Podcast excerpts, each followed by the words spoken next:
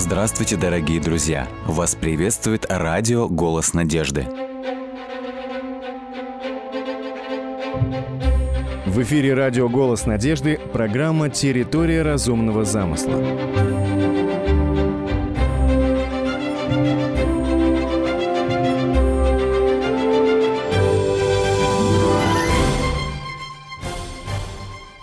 Прошлых программах мы увидели, что естественный отбор – это не то же самое, что эволюция. В связи с этим естественный отбор не может стать обоснованием теории, которую однажды сформулировал Дарвин. В данной программе мы рассмотрим то, о чем Дарвин даже не имел никакого представления, и это область генетики. С чего начинается история генетики? Для исследователей даже невооруженным взглядом было заметно, признаки родителей как-то проявляются и у потомков – Помимо сходства с родительскими формами возникает также и различие. На протяжении почти всей истории не было понимания, каким образом организмы передают потомству свои наследственные признаки, не было понимания, что приводит к вариациям внутри видов, как эти вариации передаются из поколения в поколение. В XIX веке начался поиск путей передачи этих признаков. Дарвин жил в то время, когда не было никакого представления о генетике – в каком контексте разрабатывались идеи эволюционного развития. Эти идеи разрабатывались, можно сказать, в информационном вакууме. Этот вакуум заполнялся различными умозрительными гипотезами. Существовали самые разные теории. Эти теории пытались объяснить причины наследования приобретенных признаков. Дарвин не был удовлетворен ни одной из этих идей, поэтому он выдвинул свою собственную гипотезу наследования признаков – эта теория получила название пангенезис. Какими были представления Дарвина? Дарвин предположил, что во всех тканях в клетках организмов присутствуют очень маленькие субмикроскопические частицы геммулы. Согласно его мнению, вместе с движением крови эти частицы несут наследственные признаки из клеток тела в половые клетки и хранятся там – во время зачатия гемулы смешиваются и передаются следующему поколению. То есть данная концепция предполагала, что признаки родителей у потомков смешиваются подобно тому, как смешиваются жидкости. На чем был основан данный взгляд? Для такого взгляда не было никакого физического или экспериментального обоснования. Это была исключительно умозрительная гипотеза. 1866 год. То есть в этот же период австрийский биолог, ботаник, отец генетики, основоположник учения о наследственности Грегор Мендель впервые опубликовал законы генетической наследственности. Мендель открыл закономерности наследования признаков. По сути, это стало первым шагом на пути к современной генетике. Что следует заметить? Дарвин был теоретиком – он строил свою гипотезу исключительно из философских предпосылок, как мы это отметили выше. Однако чем отличались выводы Менделя от дарвиновских? В отличие от Дарвина, Мендель был экспериментатором. Мендель пришел к правильным выводам, потому что он действовал опытным путем. Гипотеза наследования признаков Дарвина была в целом отвергнута после открытия законов Менделя. К чему пришел Мендель? Он пришел к следующим выводам. За наследственные признаки отвечают дискретные или же отдельные, не смешивающиеся наследственные факторы. Эти факторы получили название гены. Мендель пришел к тому, что именно ген несет информацию об определенном признаке или функции организма. Ген является материальным носителем наследственности. Мендель также определил – Каждый индивидуум несет два аллеля для каждого признака, и каждый родитель отдает только один из аллелей своему потомку. Следует пояснить, аллели – это различные формы одного и того же гена, которые расположены в одинаковых участках хромосом.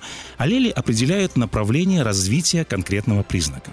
И, наконец, наследственные факторы передаются потомкам через половые клетки – при формировании гамет, гаметы – это репродуктивные клетки, которые имеют одинарный набор хромосом. Так вот, при формировании гамет в каждую из них попадает только по одному аллелю из каждой пары. Каков главный вывод в открытии Менделя? Отдельные свойства, отдельные признаки организма развиваются под контролем генов, И гены при слиянии гамет и образовании зиготы не смешиваются, не растворяются, а наследуются независимо друг от друга.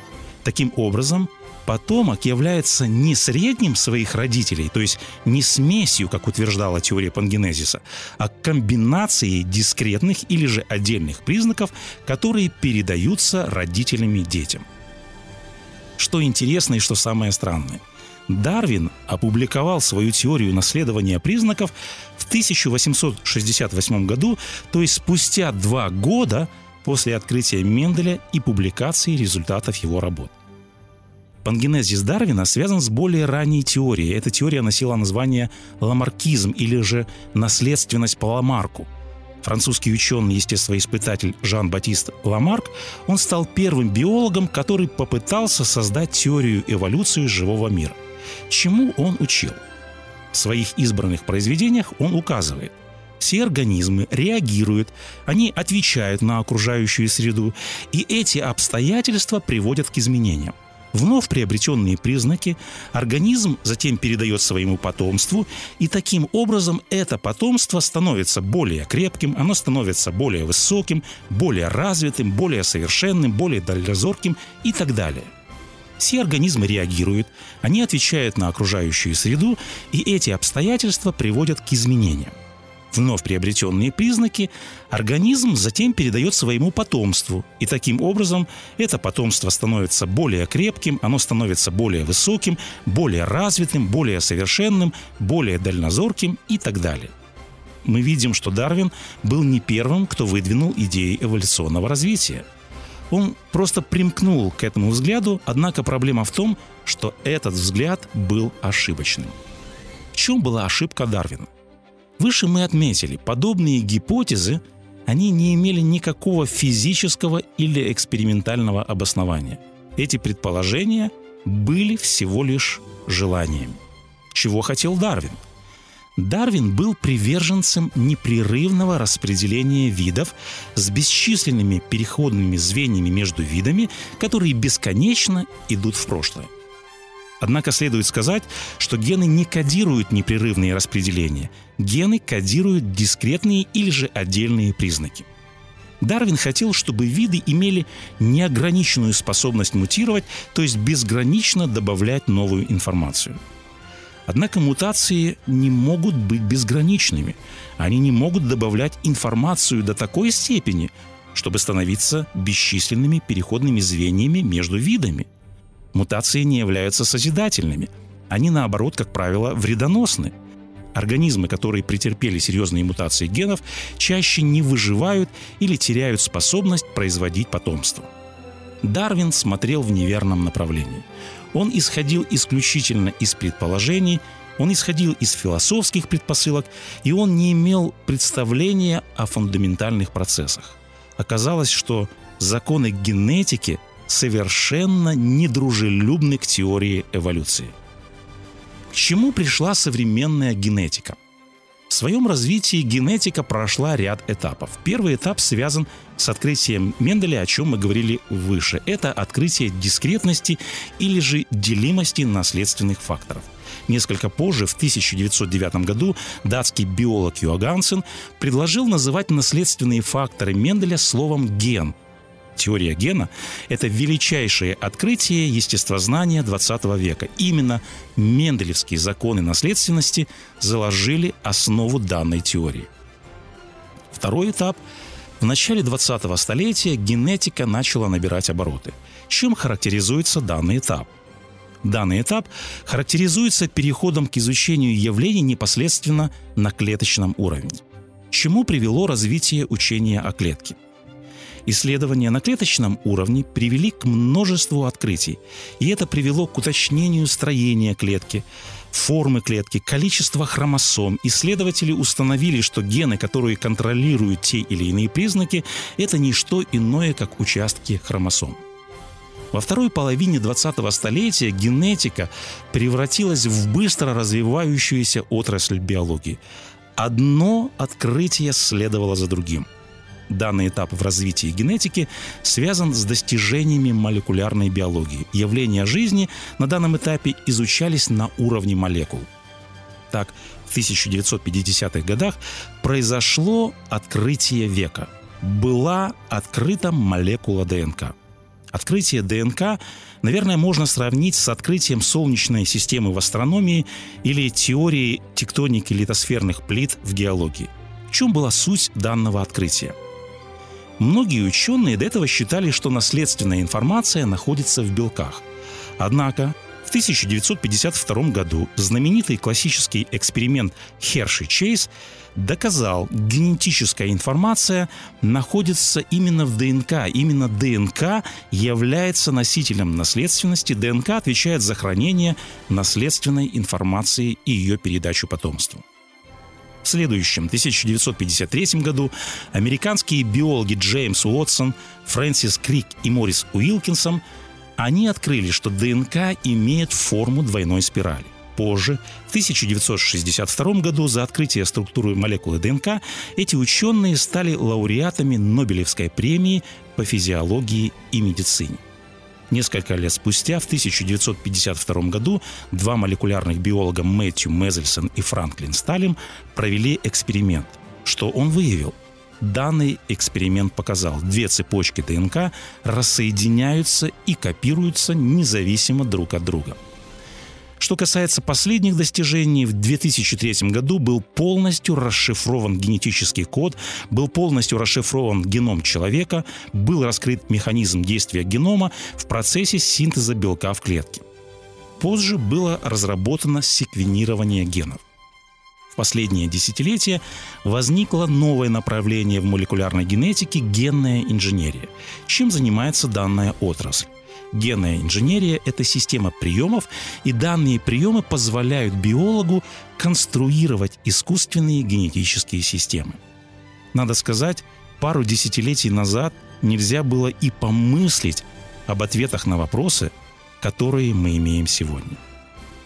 Итак, когда мы говорим о теории эволюции, невозможно не затрагивать ряд вопросов, которые связаны с генетикой – как гены передаются из поколения в поколение, какая частота мутаций допустима для выживания популяции в течение длительного времени. Ответы на эти и другие вопросы являются ключевыми в понимании этой ахиллесовой пятой эволюции. Генетика – это наиболее сильный аргумент против теории эволюции. В последующих программах мы рассмотрим ряд аргументов, которые основаны на достижениях современной генетики. Добро пожаловать в мир современной генетики. Он сотворил землю силою своей, утвердил вселенную мудростью своей и разумом своим распростер небеса.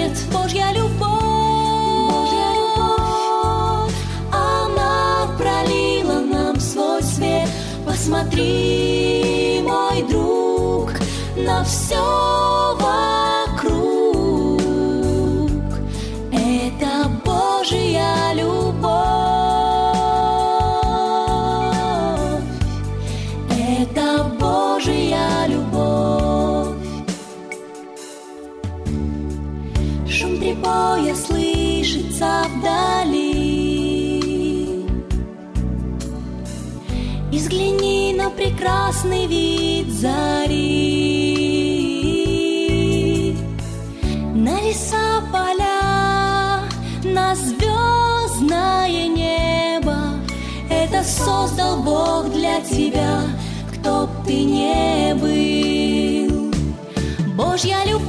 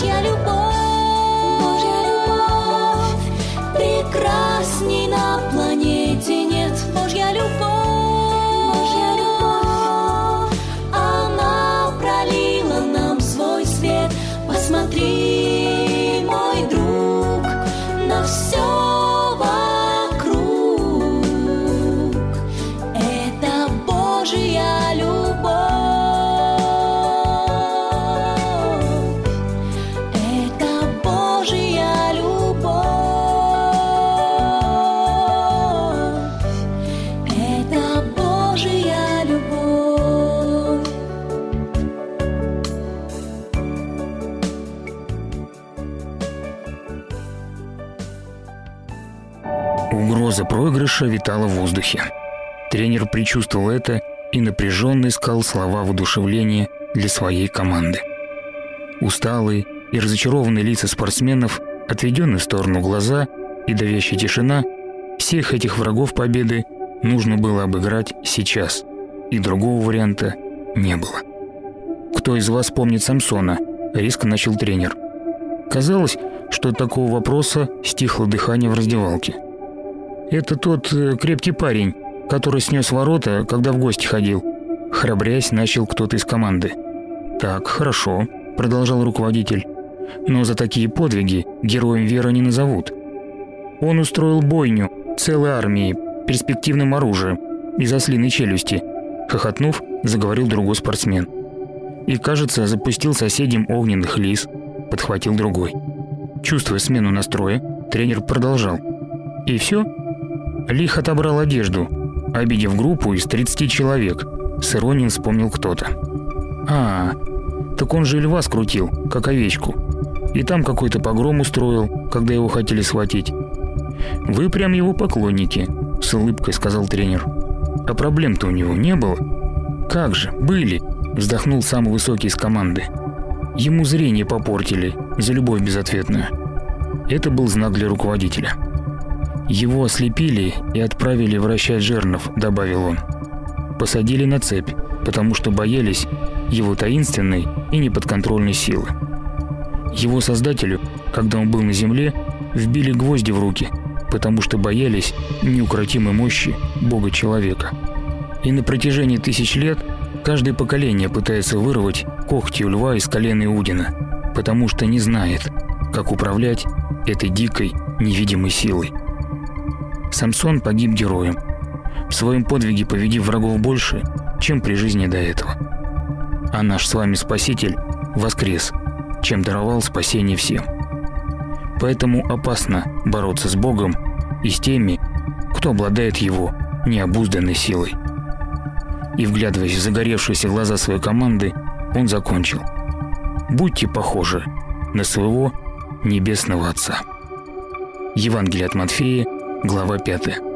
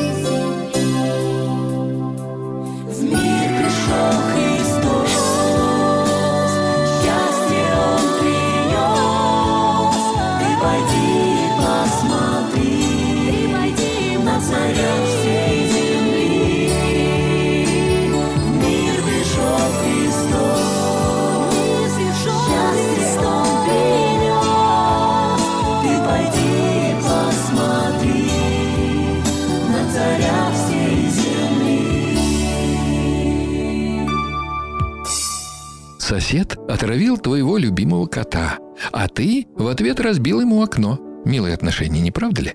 И замешаны они на одном чувстве, которое называется коротко и звучит как выстрел – месть.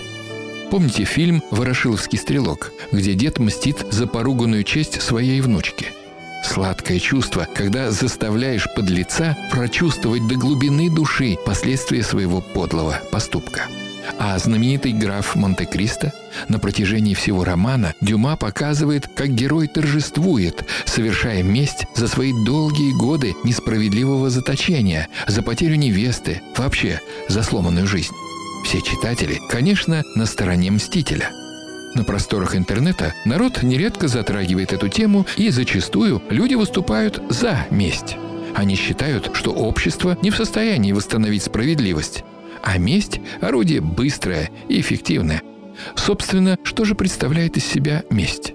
Это действия, которые приносят вред. Их цель – покарать заранее причиненную несправедливость. Иными словами, это расплата за причиненное в прошлом зло.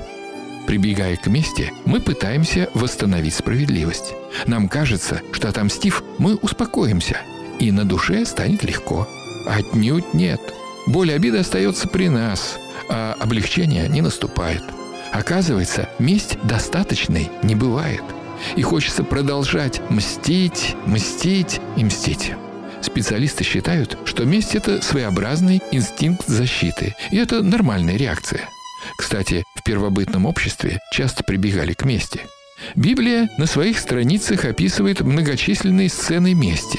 Однако сама по себе месть не приветствуется – более того, в мудрой книге звучат слова предостережения. «Не мсти и не имей злобы на сынов народа твоего, но люби ближнего твоего, как самого себя». Сам Иисус Христос призывал прощать обидчиков. «Любите врагов ваших, благотворите ненавидящим вас, благословляйте проклинающих вас и молитесь за обижающих вас. Ударившему тебя по щеке подставь и другую, и отнимающему у тебя верхнюю одежду не препятствуй взять и рубашку.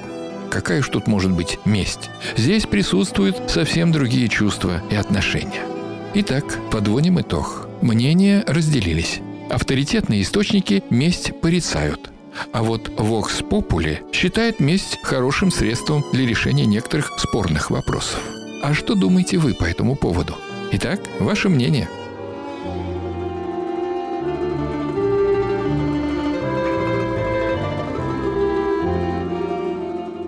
Дорогие друзья, вы можете оставить свои сообщения через WhatsApp и Viber по номеру плюс 7 915 688 7601 или позвонить нам на бесплатную линию, которая работает на территории Российской Федерации. Номер 8 800 100 ровно 1844. 8 800 100 ровно 1844.